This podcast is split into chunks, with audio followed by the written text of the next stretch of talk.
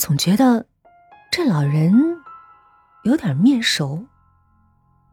突然，我想起一件事儿：这几天的噩梦里，就是一位跟照片上长得一样的老人问我：“你白天敲我的门干什么？”我忘了自己是怎么回到自己屋了。等我反应过来的时候，我整个人呆坐在床上，一整个下午都没吃东西。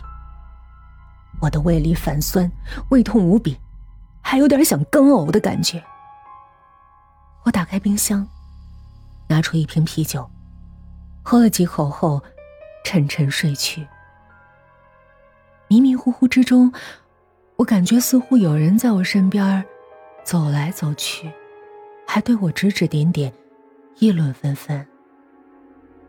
我还能看到隐隐约约有一张苍老的脸孔贴着我打量，不怀好意的笑着。等我睁开眼，发现自己竟然只穿了内衣，整个人呈大字形态躺在客厅的地上。我缓缓的坐起来。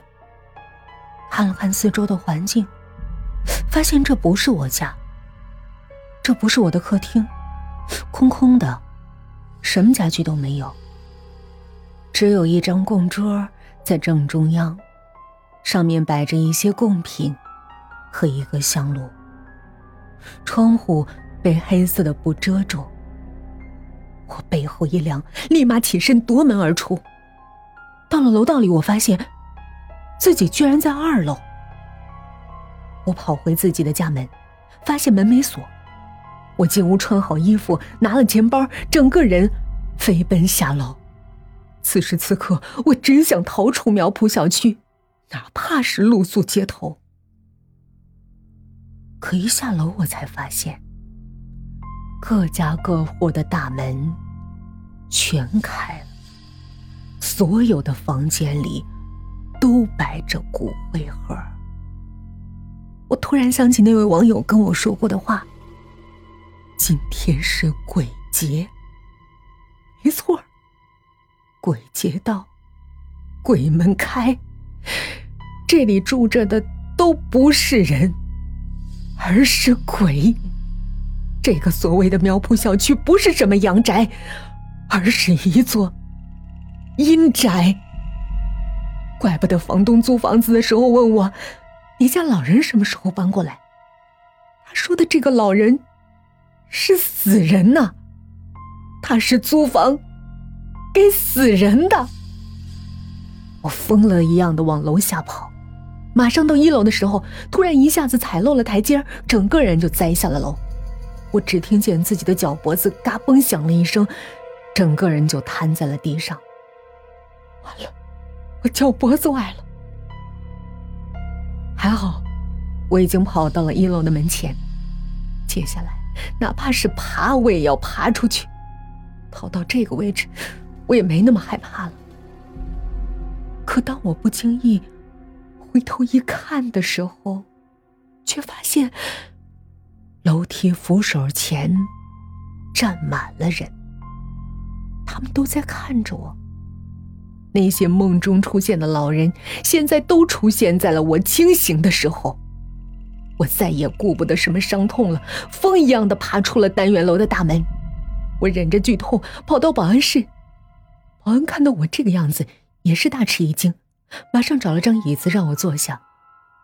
我把自己看到的异象跟保安说了一遍，却看见那个已经五十多岁的大叔，也打了个寒战。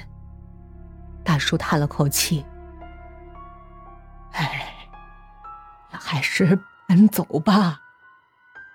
苗圃小区地处偏僻，一直没人来住，所以房价极低。”他给我讲起了这个小区的过往。这个地方很久以前曾经是一片乱葬岗，那些客死异乡的人尸骨无人认领。就被拉到这儿草草掩埋，多数连棺材都没有。解放以后，这里的乱坟堆都被铲平了，生产队改造成了林场。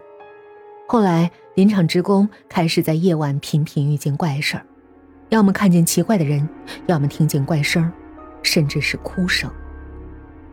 这片林场闹鬼的消息就此传了出去。改开以后，这片林场被一家房地产开发商以极低廉的价格买了下来，后来这里就建了一栋小区。刚开盘的时候卖的还不错，可等到业主们搬进来，就开始怪事儿连连了。先是一到晚上，小区每家每户都开始有婴儿开始哭，后来有业主在后半夜听到厕所里传来用水的声音，再后来，业主们睡得好好的，一觉醒来发现睡在地上，有些甚至睡在别人的家里。然后。小区的孩子们在游乐场玩的时候，常常莫名其妙的摔倒受伤。再到之后，一到晚上，业主家的电视就会出现雪花，甚至是冒出血淋淋的鬼脸。到了最后，小区的住户发现自己事事不顺，要么失业离婚，有的甚至被老公家暴，做生意的也倒闭。有很多小孩说。一到晚上，就能看到小区里有很多透明的人在晃来晃去。业主们终于认定了，这小区有古怪，于是托人去查，最后得知小区开发的这块土地，解放前曾是乱葬岗。业主们一怒之下，一纸诉状将开发商告上了法庭。可闹鬼这种事儿并没有科学依据，房屋质量和小区承建并没问题。最后，法庭只好宣判开发商隐瞒实情，可这不足以作为退房和赔偿巨额损失的依据。法院只好判决开发商赔偿业主们一笔精神损失费。业主们当然不干，最后上诉到了省院，法庭无奈只好派人调解，这事儿一直拖到现在。可小区闹鬼的传闻却是传遍了十里八乡，业主们想脱手自己买的房子都没了出路。之后。就逐渐有人搬出去了，小区慢慢的就空了下来。可有一天，一个买不起墓地的人用极低的价格租了一间房，然后将自己家人的骨灰搬了进去。从那之后，好多人都开始将自家先人的骨灰放了进来。即使有墓地的人，也嫌墓地一个月六百块的管理费太贵了，而将骨灰转移到了这里安放。最后，因为闹鬼。又有人把骨灰盒和灵位放进来供奉，本来零星的几户人家也都搬走了。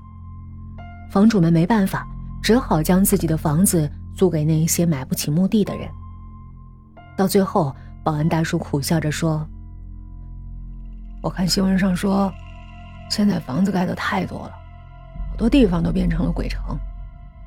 可实际上，他们所谓的鬼城，不过是一栋栋的空楼。”可这苗圃小区，却的的确确变成了一座鬼楼。